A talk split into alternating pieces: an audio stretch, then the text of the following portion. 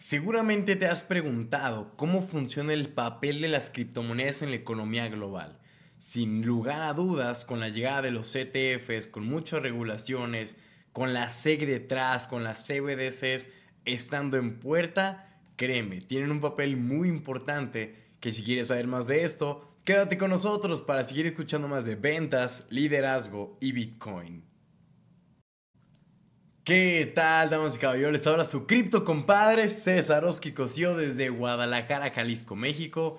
Feliz de estar nuevamente con ustedes para seguir platicando acerca de Bitcoin y sobre todo el papel que tienen las criptomonedas en la economía global.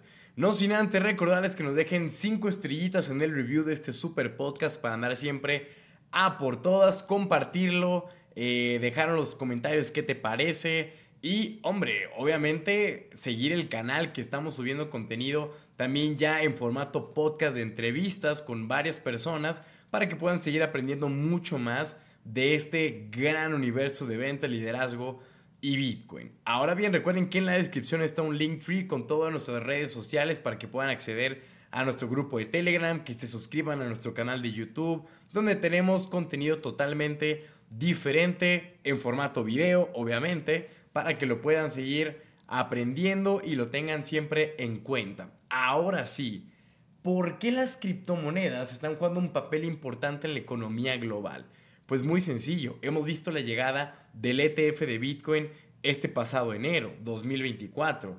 Entendemos cómo las regulaciones cada vez están atacando más el sector cripto, que muchos pueden decir, uy, nos está perjudicando, esto quizás no sea del todo bueno, pero al final es un giro 360 donde a nosotros como comunidad cripto nos beneficia del todo porque al final nos estamos dando cuenta de que llegamos antes al juego que los reguladores, que las instituciones financieras, que los grandes bancos y los gobiernos en sí, ellos ya se están perdiendo de la fiesta o creen que llegaron tarde. Por eso es que nosotros como early adopters de, esta, de este ecosistema cripto, de la tecnología blockchain, somos los que estamos siendo realmente beneficiados. Ahora, estamos viendo cómo en diferentes países, como por ejemplo España, se está intentando regular con tema de impuestos, de que tienes que declarar las criptomonedas que tuviste, tanto ganancias como pérdidas. Y escuchen esto, el que no llegue a declarar sus ganancias o pérdidas en criptomonedas dentro de España, por ahí dicen que la multa es del 150% de lo que tú hayas puesto. Que a ver, entendemos que al final no tiene ninguna forma de comprobar si les dijimos la verdad o si les dijimos mentiras, porque pueden decir, no, rastrearon nuestra blockchain, rastrearon mi wallet, claro, pero tú te puedes abrir cuantas wallets quieras, de la cual nunca tuvo que ver una transacción con la otra y queda 100% descentralizado, como es el caso ahorita de Monero, XMR, que para cuando estoy grabando este podcast, se anunció que Binance lo iba a deslistar del exchanger. Que para muchos esto pudo haber sido como una noticia muy fuerte en el Monero dejará de estar listada en Binance, qué problema, no puede ser posible. Sin embargo, yo lo veo como una oportunidad, porque recordemos que Monero es esta criptomoneda que al final protege la privacidad y la seguridad de los usuarios al no ser una blockchain rastreable del todo, sino que las transacciones suelen ser muy privadas y mantiene este perfil a tope. Por lo tanto, a las personas que les gusta mantener sus finanzas personales y criptomonedas sin rastro alguno, lo hacemos a través de Monero. Entonces, aquí lo que yo veo como oportunidad es lo siguiente. Quitas a Monero justamente de los exchanges centralizados donde allí cualquier persona puede ver el rastro, si algún ente financiero llega a detener el exchanger en el que estás operando, oye, muéstrame las direcciones de retiro y depósito de estas personas. Bueno, pues al final podían rastrear un poquito Monero. Ahora bien, hemos visto que gracias a esta noticia Monero se desplomó como un 50%. Ahora vemos una oportunidad interesante de compra porque si bien esto puede marcar un hito en las transacciones de privacidad con Monero, también con el otro caso de Zcash, pero Monero es el más reciente ahora donde, por ejemplo, si ya no puedes adquirir Monero a través de un exchanger centralizado, solo se puede hacer a través de un P2P, peer-to-peer. Por lo tanto, le devuelve este tema de descentralización y privacidad a nuestros activos. Al final, Monero se convierte en aquello que prometía ser, una criptomoneda privada, descentralizada, donde no se puedan rastrear al 100% tus transacciones. Que ojo, no es como que no se puedan rastrear, sino que ya entendiendo un poquito más a fondo cómo funciona el token, pues se refiere a que cada vez que pasa un tiempo, la blockchain como que va poniendo de forma aleatoria las transacciones, va cambiando el hash, pero obviamente tú tienes acceso a ello, pero no los terceros, lo cual lo vuelve como algo sumamente interesante. Entonces, ¿qué papel terminan jugando las criptomonedas actualmente? Uno muy importante, que es el futuro de esta economía.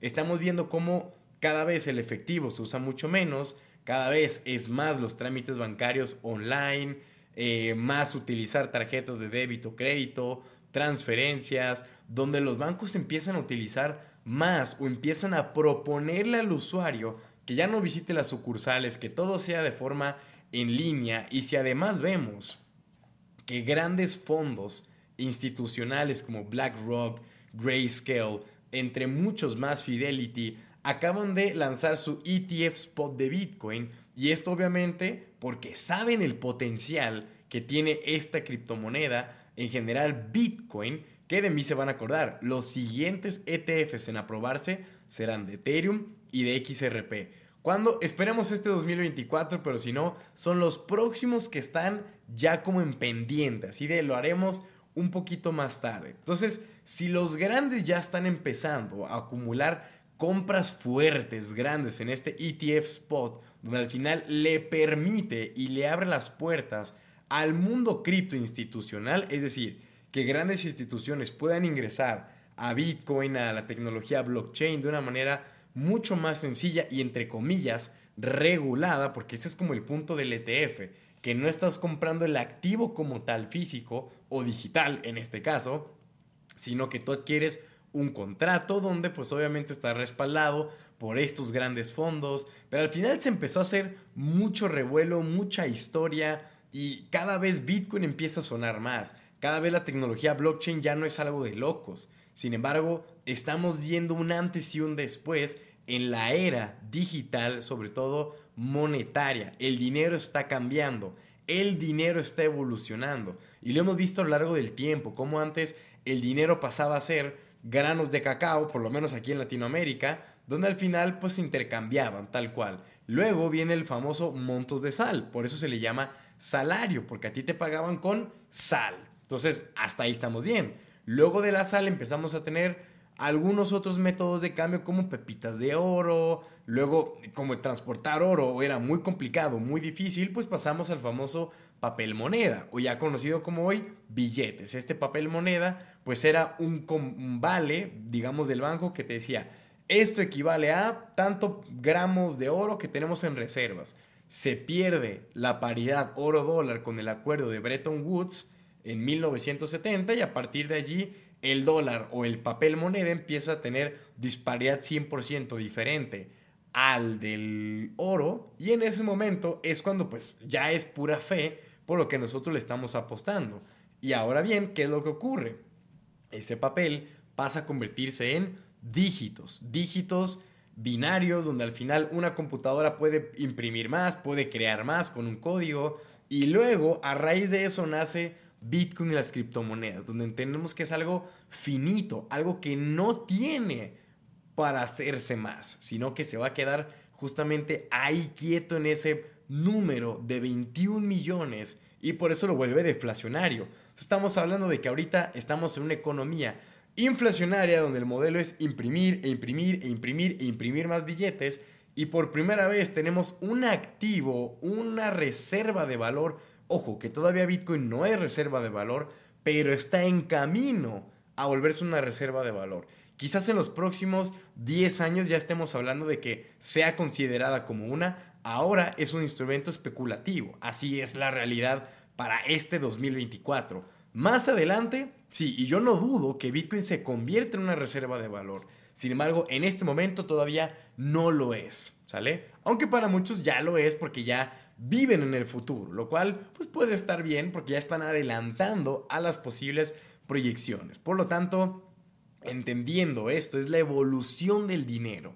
Y por esto es que las criptomonedas realmente están haciendo un impacto muy fuerte y muy grande en el ecosistema financiero global. Ha sacudido a los bancos, ha sacudido a los gobiernos, ha sacudido hasta empresarios normales y le ha dado, la verdad, mucho poder adquisitivo al pueblo, a la gente, a los que tenemos Bitcoin hold en el pecho, porque esa es la recompensa. Y obviamente al que mayor acumule, pues mayor es la ganancia. Sobre todo porque en este mercado cripto la especulación es algo de lo que vivimos realmente y la volatilidad es muy, muy importante. Es lo que le da como que ese sazón y ese atractivo a diferentes instrumentos financieros que existen actualmente en el mercado. Por eso es que a veces también como que son medio escépticos y no le creen tanto porque así como sube, se desploma. Pero bueno, con esto hemos llegado al final de este super podcast. Espero les haya encantado. Compártelo, déjanos 5 estrellitas en el review para que siga creciendo mucho más y el algoritmo nos ayude a llegar a más personas. No olvides que en la descripción está nuestro link tree para que puedas eh, darle clic, unirte a nuestras redes sociales, estar al tanto, unirte con los cripto compadres, estar a por todas. Y como siempre les digo, este es Cesarowski y les mando un cripto abrazo. Cuídense mucho y nos vemos pronto.